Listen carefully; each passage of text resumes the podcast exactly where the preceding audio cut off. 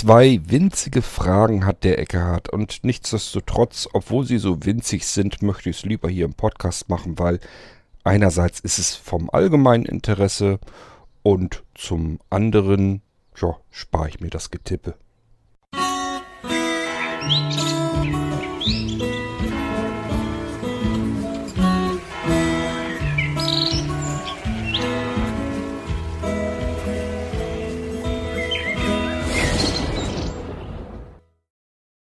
Der Eckehard, der hatte nämlich einen Tower-PC, so ein richtiges High-End-Ding, der ist sauschnell, der Computer, also ist echt irrsinnig.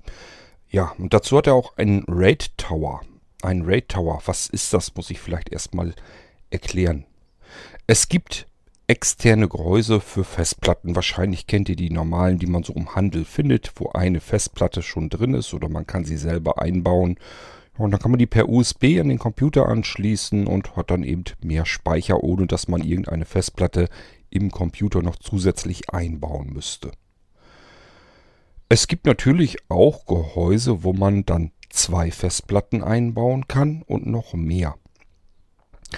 Wenn man dann wirklich sich sehr tiefgehend äh, damit beschäftigt und ein bisschen umsieht, wird man feststellen, das Ganze geht hin bis zu äh, größeren Gehäusen, die ungefähr so groß sind wie so ein ganz kleiner ähm, Mini-Tower-PC. Also die schon genauso groß sind wie so ein ja, herkömmlicher Tower-PC. Und ähm, da passen dann acht Festplatten rein. Solche Gehäuse gibt es einmal mit RAID-Controller und einmal ohne RAID-Controller. Ja, mit RAID-Controller. RAID, was bedeutet das überhaupt? Die ganzen Begriffe will ich euch an dieser Stelle gar nicht erklären. Wenn da Interesse ist, dann mache ich das natürlich. Dann kann ich auch eine Folge zu RAID machen.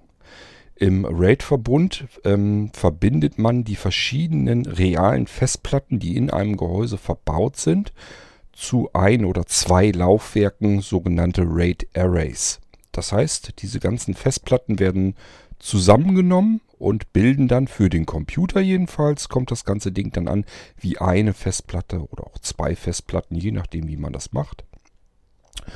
Und äh, dafür braucht man entweder einen Hardware-RAID-Controller in solch einem Gehäuse, die sind üblicherweise darin auch verbaut, oder aber man macht das ganze Ding per Software-RAID, auch das geht, auch das habe ich schon gemacht. Ähm, das ist dann, da muss man ein Linux-System erstmal installieren und ähm, ja, bei diesem Linux-System kann man dann solch ein Software-RAID benutzen, einen Software-RAID-Controller.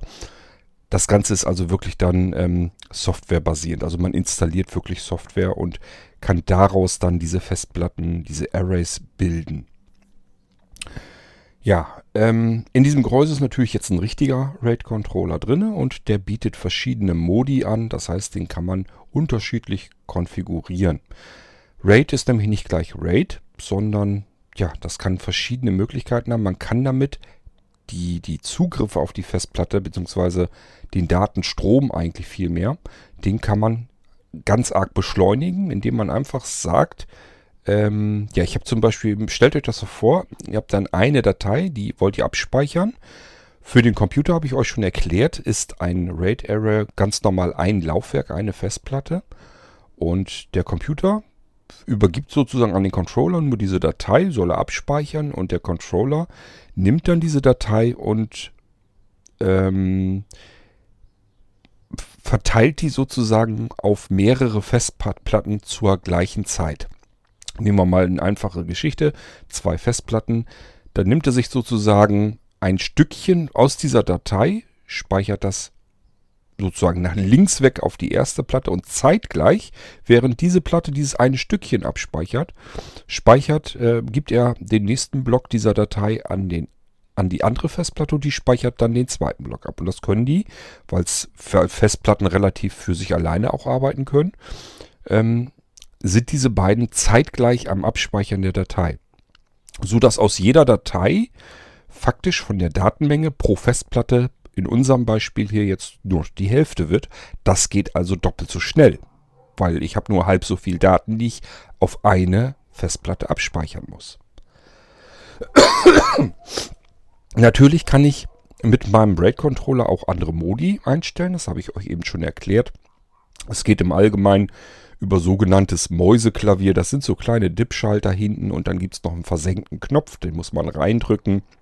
Und so kann man erst mit diesen unterschiedlichen Dip-Schaltern, muss man natürlich in dem Handbuch des ähm, RAID-Controllers nachgucken, mit diesen Dip-Schaltern erst den RAID-Modus einstellen und dann muss man meistens diesen kleinen versenkten Knopf gedrückt halten. Macht man zum Beispiel mit einer langen Nadel und wenn man dann den Rechner einschaltet, dann weiß er, aha, ich soll einen anderen RAID-Modus nehmen. Bitte nicht dran rumfummeln, auf gar keinen Fall. Während, wenn man das Ganze schon eingerätet hat und nicht vorhat, dass man seine ganzen Daten los ist. Denn jedes Mal, wenn der RAID-Controller umgestellt wird, dann ähm, bildet er ein neues RAID-Array. Das heißt, er ähm, schmeißt sozusagen alles, was bisher war, komplett über Bord, weg damit und bildet eine neue, ich habe euch das ja erklärt für den Computer, neue Festplatte. Alles, was an Daten drauf ist, ist dann in dem Moment weg. Deswegen sollte man an einem RAID-Controller nie herumfummeln, wenn man erstmal Daten auf, seinem, ähm, auf seinen Festplatten dort abgespeichert hat. Ja, man kann den RAID-Controller natürlich auch so einstellen, dass er jede Festplatte für sich nimmt. Das geht auch. Das heißt, wir haben acht Festplatten drin. Wir werden also in Windows später acht Laufwerke angezeigt bekommen. Oder aber man kann sämtliche Festplatten, also alle diese acht Festplatten, zu einem Laufwerk zusammenbündeln, sodass im Windows ähm, ein Laufwerk, eine Festplatte angezeigt wird, bestehend aus dem Platz dieser acht Festplatten. Die werden einfach aneinander geditscht und dann hat man, je nachdem, welche Festplatten man einbaut, Mal angenommen, wir würden nur eine Terabyte Platte pro Slot einbauen, dann hätten wir also insgesamt 8 Terabyte. Macht heutzutage natürlich keinen Sinn mehr, weil wir viel größere Festplatten haben, die auch nicht sehr viel teurer sind. Ja, das wäre eine Möglichkeit, dass man einfach ähm, alle Festplatten zusammennimmt. Da ist dann überhaupt gar kein Schutz der Daten drin. Das heißt, wenn uns eine einzelne Festplatte aus diesem Verbund ausfällt, dann ist dieses RAID Array kaputt alle Daten, die da drauf sind, sind in dem Moment futsch.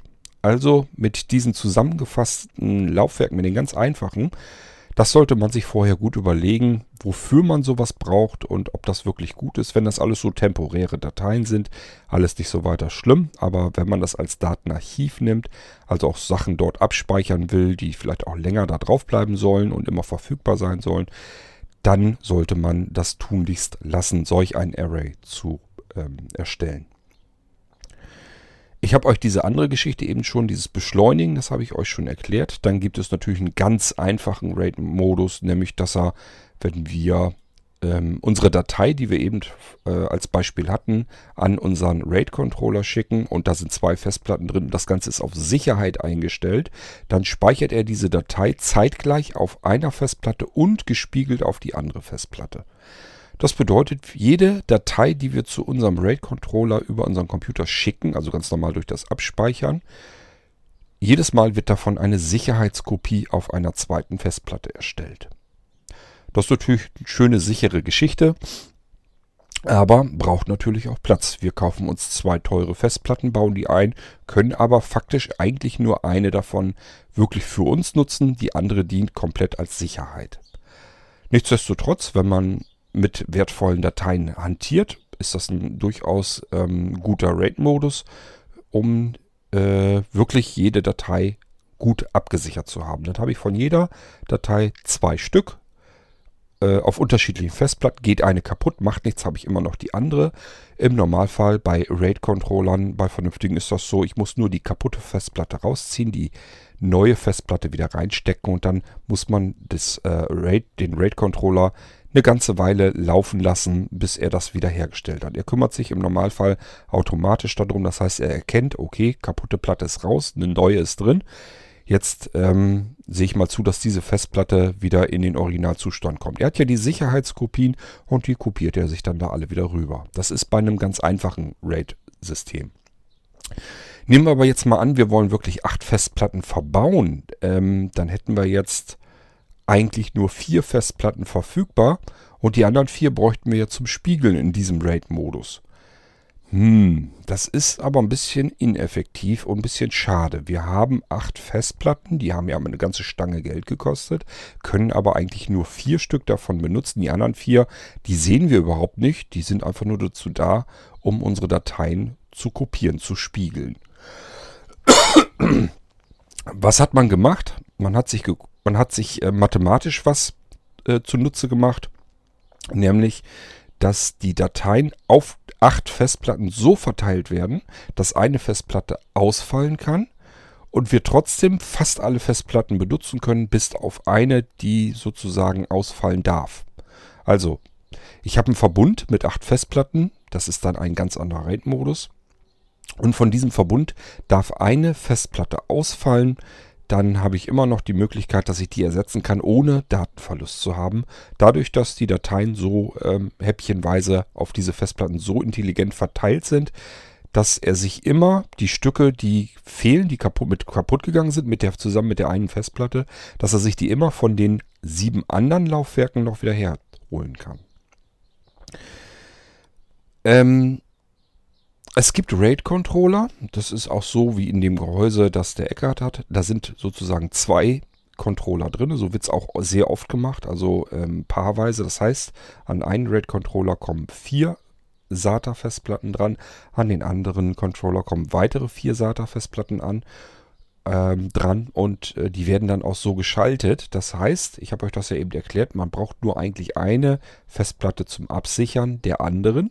Hier in diesem Fall sind es aber zwei Stränge. Das heißt, ähm, wir haben vier Festplatten meinetwegen oben im Gehäuse stecken. Davon ist eine, die das Ganze absichert. Drei davon können wir benutzen. Und im unteren Fach sind dann, also in den unteren Fächern sind dann nochmal ein Strang mit vier Festplatten. Eine sichert ab, drei können wir wieder nutzen. So haben wir insgesamt sechs ähm, benutzbare Laufwerke. Ähm, die werden uns tatsächlich dann angezeigt als in diesem Beispiel zwei Festplatten. Zwei, doch ich glaube zwei Festplatten. Man kann sie, glaube ich, auch. Nee, stimmt gar nicht. Die werden als zwei Festplatten erstmal am Windows-System angemeldet. Windows kann sie dann aber wieder zusammenfügen, sodass doch nur ein Laufwerk äh, entsteht. Deswegen bin ich eben durcheinander gekommen. Ich hatte erst zwei Laufwerke und Windows hat die dann zu einem zusammengebaut.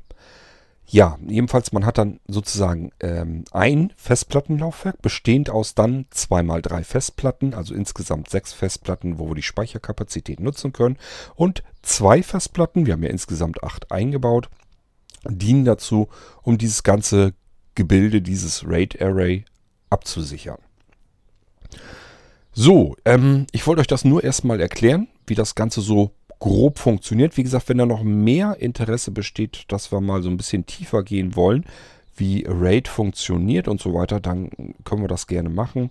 Ähm, das machen wir dann aber in der Sendung extra nur um dieses Thema sich drehend. Der Eckart hat also solch ein Gehäuse und hat eben ein solches RAID Array. Das heißt, er kann zweimal drei Festplatten als ein Laufwerk für Speicherkapazität ungefähr benutzen. Das sind immer so Brutto- und Netto-Kapazitäten, da muss man auch noch ein bisschen immer von abziehen. Ähm, das ist aber ja generell so, wenn man mit Laufwerken unter Windows arbeitet. Und zwei Festplatten dienen zur Absicherung des ganzen Gebildes.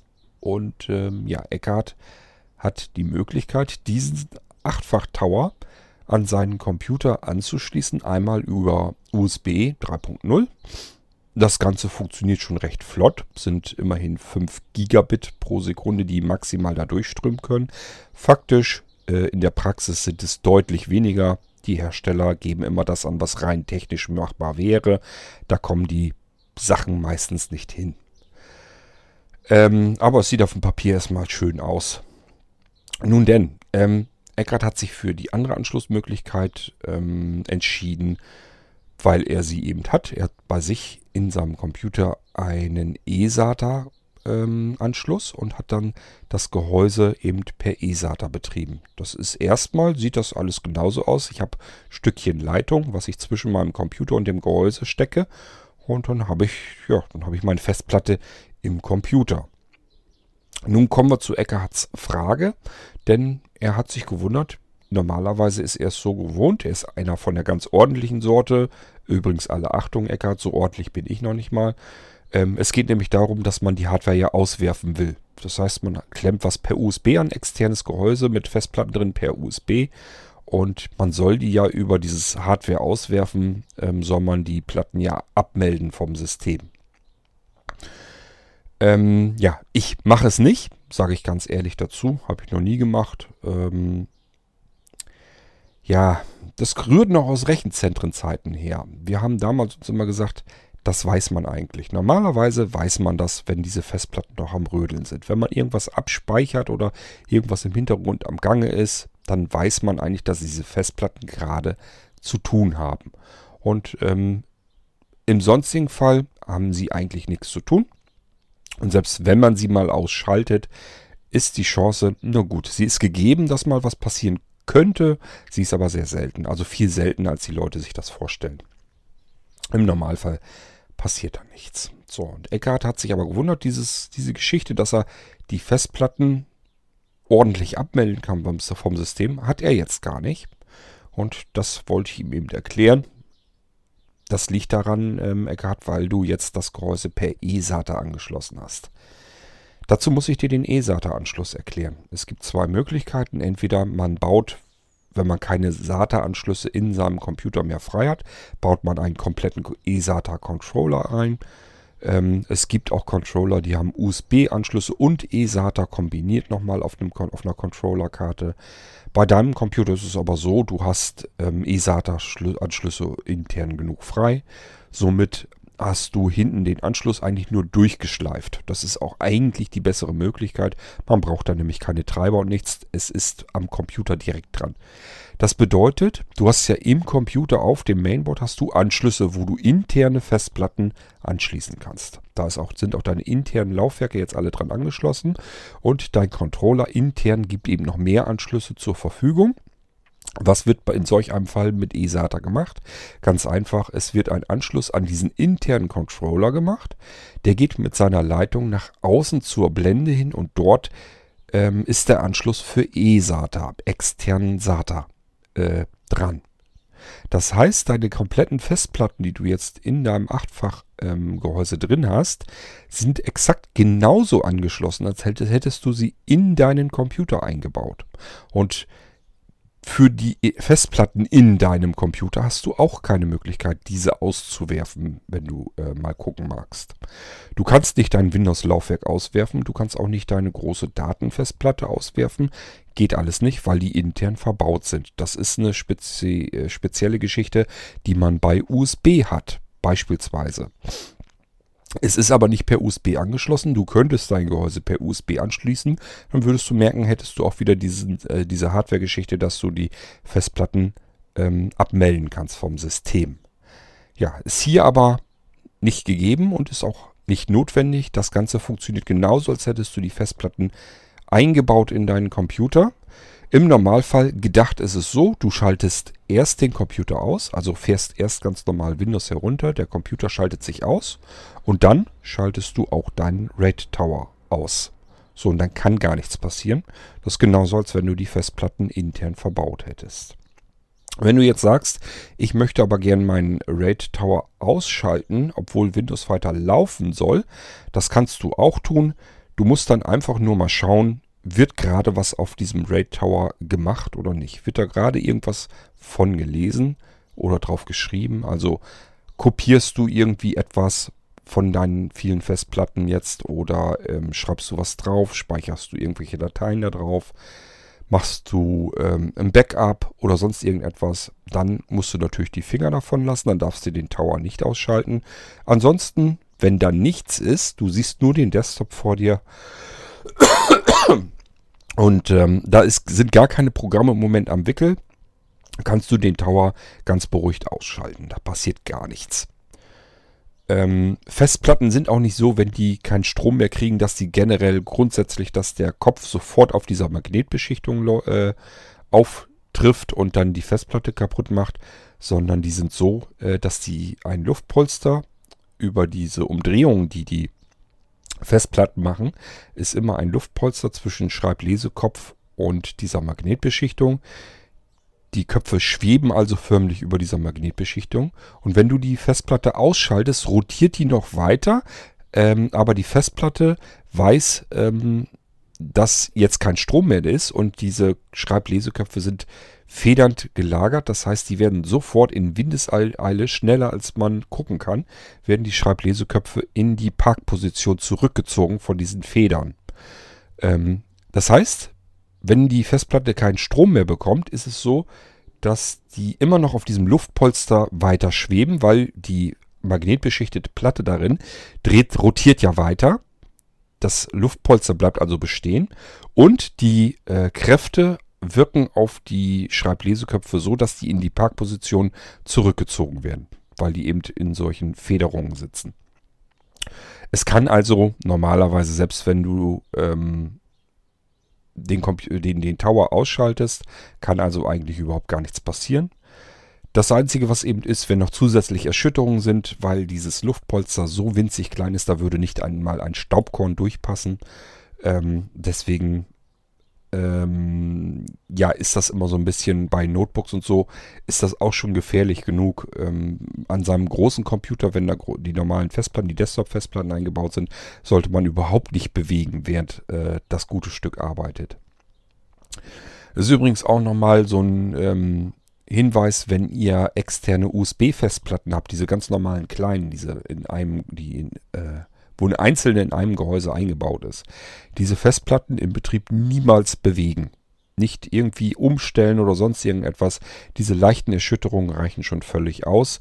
Wenn dann die Schreibleseköpfe nicht in der Parkposition sind, sondern auf der magnetbeschichteten Scheibe irgendwo was zu tun haben und ihr bewegt dann die Festplatte, da reichen schon die kleinsten Bewegungen, äh, damit Kontakt kommt.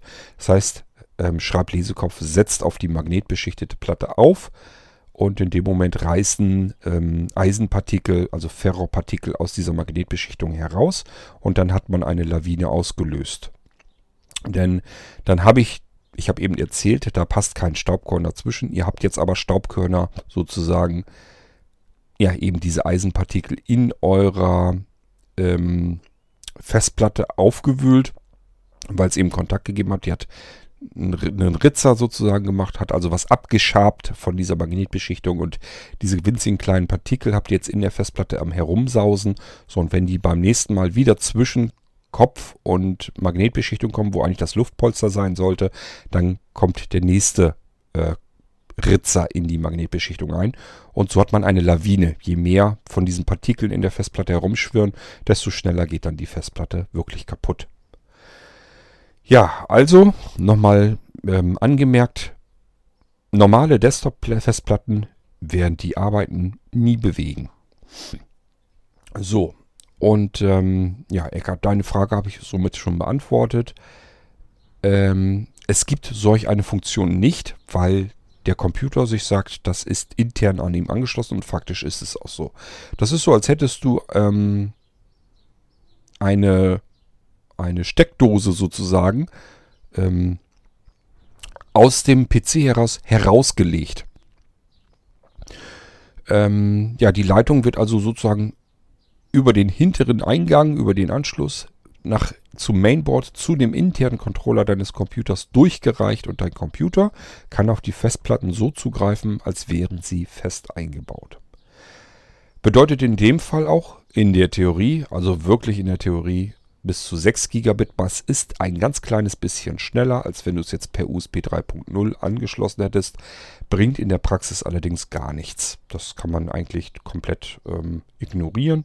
Vorteil ist aber immer noch, ja, einmal ist eSATA der stabilere Anschluss im Normalfall und zum zweiten, du hast einen USB-Anschluss mehr frei am Computer. Ja, so, und dann hat Eckart noch gefragt, ähm, wie, wie kann man ähm, den Computer in den Auslieferungszustand äh, wiederherstellen. Ähm, ich sag mal so, wie es am zielsichersten, am besten gehen würde. Und zwar in das jeweils andere Betriebssystem erstmal starten. Bei Eckart weiß ich, da ist der Fall, der hat einmal Windows 7 auf dem einen äh, Systemlaufwerk und Windows 10 auf dem anderen Systemlaufwerk. Angenommen, er will jetzt Windows 7 wiederherstellen, dann geht er jetzt, startet er den Rechner in Windows 10. Das kann er über die Multiboot-Systemauswahl auf seinem Computer ja machen. und ist dann in Windows 10 hochgefahren und ab da würde ich dir zunächst mal raten, ähm, mach das von Hand. Also Auslieferungszustand ist bisher noch, ich habe noch keine automatisierte Funktion dafür fertig gemacht. Ähm, es könnte aber sein, ja, ich habe bestimmt nicht nur den Auslieferungszustand gemacht, sondern auch eine normale Sicherung. Und da kannst du auch zurück. Ist äh, faktisch erstmal das gleiche. Nur, dass das eine laufende Sicherung ist. Das heißt, beim nächsten Mal sichern, sichern würde die, die normale Sicherung überschrieben werden. Die Auslief der Auslieferungszustand würde bleiben. Da müsste man dann von Hand wiederherstellen. Ähm, in diesem Fall kannst du mal gucken, Eckart. Du hast ja auf dem Desktop ein Symbol, das sich Eckart nennt. Geh da mal rein, da geh mal in, ja, such erstmal da direkt. Ähm, Computer wiederherstellen oder Windows 7 wiederherstellen. Irgendwas mit wiederherstellen müsste dort zu finden sein. Wenn es dort nicht ist, im Unterverzeichnis Programme mal schauen, ob es da drin ist. Wenn es auch da nicht drin ist, alles kein Problem. Da gibt es natürlich eine zugehörende Exe-Datei dafür. Die findest du auf deinem Datenlaufwerk im Backup-Verzeichnis. Im Backup-Verzeichnis findest du Unterverzeichnisse wie Windows 7 und Windows 10. Da gehst du in unserem Beispiel in Windows 7 hinein und dort findest du eine Wiederherstellen.exe und die kannst du ganz normal ausführen. Allerdings als Administrator, sonst kann das Ganze nicht funktionieren. Ja, und dann lädt er sich ähm, die Snapshot-Exe aktuell herunter, wenn ähm, die veraltet ist. Und du kannst dann über das Menü sagen, ähm, dass der Computer, dass das Windows 7 eben wiederhergestellt werden soll. Ähm, ansonsten kann ich immer raten, Drive Snapshot manuell bedienen. Das geht immer am zuverlässigsten, am sichersten, weil ich da eben genau kontrollieren kann, was macht Drive Snapshot. Ähm, das habe ich hier im Irgendwasser schon mal beschrieben. Es gibt zwei Irgendwasser-Folgen. Die eine beschäftigt sich damit, wie sichere ich eigentlich mit Drive Snapshot über seine Oberfläche meinen Computer und die andere Folge, wie stelle ich das Ganze wieder her. Und du wirst in diesen Unterverzeichnissen, wo wir eben waren, also in Windows 7, Windows 10 gibt es nochmal weitere Unterverzeichnisse. Da steht ähm, Install oder Setup oder Auslieferungszustand, irgend so etwas steht da im Allgemeinen. Und dort sind ähm, ist die, die ähm, Auslieferungssicherung sozusagen drin.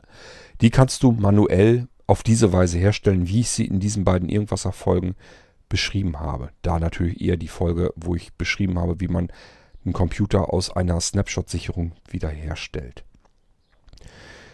Ich will ja immer noch ähm, ganz gerne ein Programm basteln, was ähm, den kompletten Computer analysiert und dann diese Sicherungsdateien selbstständig findet, anbietet. Man kann sie einfach auf Knopfdruck wiederherstellen. Das Ganze ist ja quasi im Prinzip fast fertig. Ich habe mich bisher aber immer noch nicht getraut, das Ganze ähm, anzubieten und auf die Computer zu bringen. Einfach weil das Risiko ist jetzt dann bei mir, wenn ich jetzt euch ein Programm an die Hand gebe, wo ich euch sage, das stellt jetzt euren Computer in den Auslieferungszustand wieder her. Und mein Programm macht irgendeinen Mist, weil irgendetwas querschießt, weil irgendwas durcheinander ist, weil ich an irgendetwas nicht gedacht habe, was ihr vielleicht einfach falsch bedienen könntet. Ja, dann kann dieses Programm eventuell auch richtig Bockmist verzapfen und dann sagt ihr, ja, habe ich jetzt so gemacht, wie du mir gesagt hast, Computer geht gar nicht mehr. Und ich habe dann das ganze Problem am Hals. Und deswegen ähm, bin ich sehr vorsichtig und will dieses Programm lieber noch 5000 Mal vorher ausprobieren, bevor ich euch das irgendwie mal in die Hand gebe. Ähm, das heißt, da werde ich doch sicherlich auch noch weiter dran rumarbeiten und ewig viel testen. Und das Ganze braucht sehr viel Zeit. Die Zeit habe ich die ganze Zeit über ja immer nicht gehabt. Und ähm, das ist immer das Problem. Wenn ich damit mal irgendwann fertig bin, dann kann ich äh, basierend auf diesem Programm eine ganze Menge schöne, nette Geschichten fertig machen. Beispielsweise auch ähm, für ein Molino-System, das dann eine vollautomatische Wiederherstellung des Computers machbar wird. Aber das Ganze ist nicht ohne, da kann eine ganze Menge dabei passieren und es gibt viel zu berücksichtigen. Das muss ich richtig ausgereift ausprobieren und testen. Sonst ähm, macht das Ganze keinen Sinn. Falls unter euch Leute dabei sind, die sagen, ähm, mir macht das nichts aus, ich weiß, wie ich meinen Computer wieder in Gang bekomme, wenn nicht mal irgendwie, wenn da alles schief gegangen ist, weiß ich, wie ich meinen Computer wieder in den Griff bekomme, kannst du mir ruhig mal hergeben zum Testen, dann könnt ihr euch gerne bei mir melden. Dann versuche ich mal dieses Programm in einen Status zu bringen, Beta-Status, so dass ich das auch rausgeben kann an solche Menschen, die sich sehr sicher fühlen auf ihrem Computer und die wissen, wie sie ihren Computer jederzeit wieder in den Griff bekommen können, wenn solch ein Programm auch mal Mist gebaut hat. Dann habe ich vielleicht ein paar Beta-Tester, wenn da jemand unter euch gerne testen möchte, einfach mal bei mir melden. Ja, das waren eigentlich auch schon die Fragen von Eckert. Das heißt, ähm, Auslieferungszustand wiederherstellen. Du hast, glaube ich, jetzt bisher noch keine ähm, Sicherung gemacht. Dann hast du den Auslieferungszustand ist gleich der normale Sicherungszustand. Dann kannst du, wie gesagt, mit dieser Wiederherstellungsfunktion arbeiten. Dann hast du da von Hand gar nichts mitzukriegen, musst dich mit Drive Snapshot nicht weiter befassen. Wenn, ähm, wenn das mal anders sein sollte, dass du jetzt zwischendurch schon Sicherung gemacht hast, willst aber wirklich in den Auslieferungszustand, dann hättest du mit der laufenden Sicherung den Auslieferungszustand überschrieben. Es gibt aber ja den Original-Auslieferungszustand in diesem zusätzlichen Unterverzeichnis. Das allerdings muss manuell wiederhergestellt werden. Bisher habe ich es auch so gehabt, dass diejenigen, die sich da sehr unsicher fühlen, da habe ich eben gesagt, ja, ist doch nicht weiter tragisch. Mach mir eben einen Teamviewer auf, schick mir die Zugangsdaten, mache ich dir nachts eben die Wiederherstellung in den Auslieferungszustand und ähm, dann kann ich wenigstens gucken und beruhigt sein, wenn da irgendwas mit ist oder so, dann kann ich mich da noch drum kümmern. Ja, so, das wären so ähm, die Antworten an dich, Eckart. Ich hoffe, dass du damit schon weiterkommen kannst und damit arbeiten kannst. Ähm, ja, wie gesagt, du kannst diese Wiederherstellungspunkt-Exe kannst du ganz normal benutzen und kannst damit Windows 7 oder Windows 10, je nachdem, musst du, wenn du Windows 10 wiederherstellen willst, musst du natürlich das Unterverzeichnis Windows 10 gehen und dort wiederherstellen. Aber das denkt sich, glaube ich, von allein. Ja, und ansonsten mehr Fragen habe ich auch gar nicht. Ich würde daher mal sagen, das war es mal wieder für eine kleine F-Folge. Und äh, wir hören uns bald wieder im Irgendwasser. Macht's gut, bis dann. Tschüss, sagt euer König Kurt.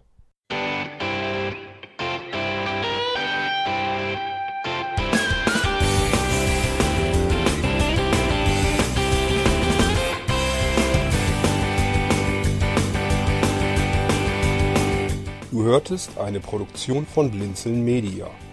Wenn du uns kontaktieren möchtest, schreibe eine Nachricht an podcast.blinzeln.org oder über unser Kontaktformular auf www.blinzeln.org.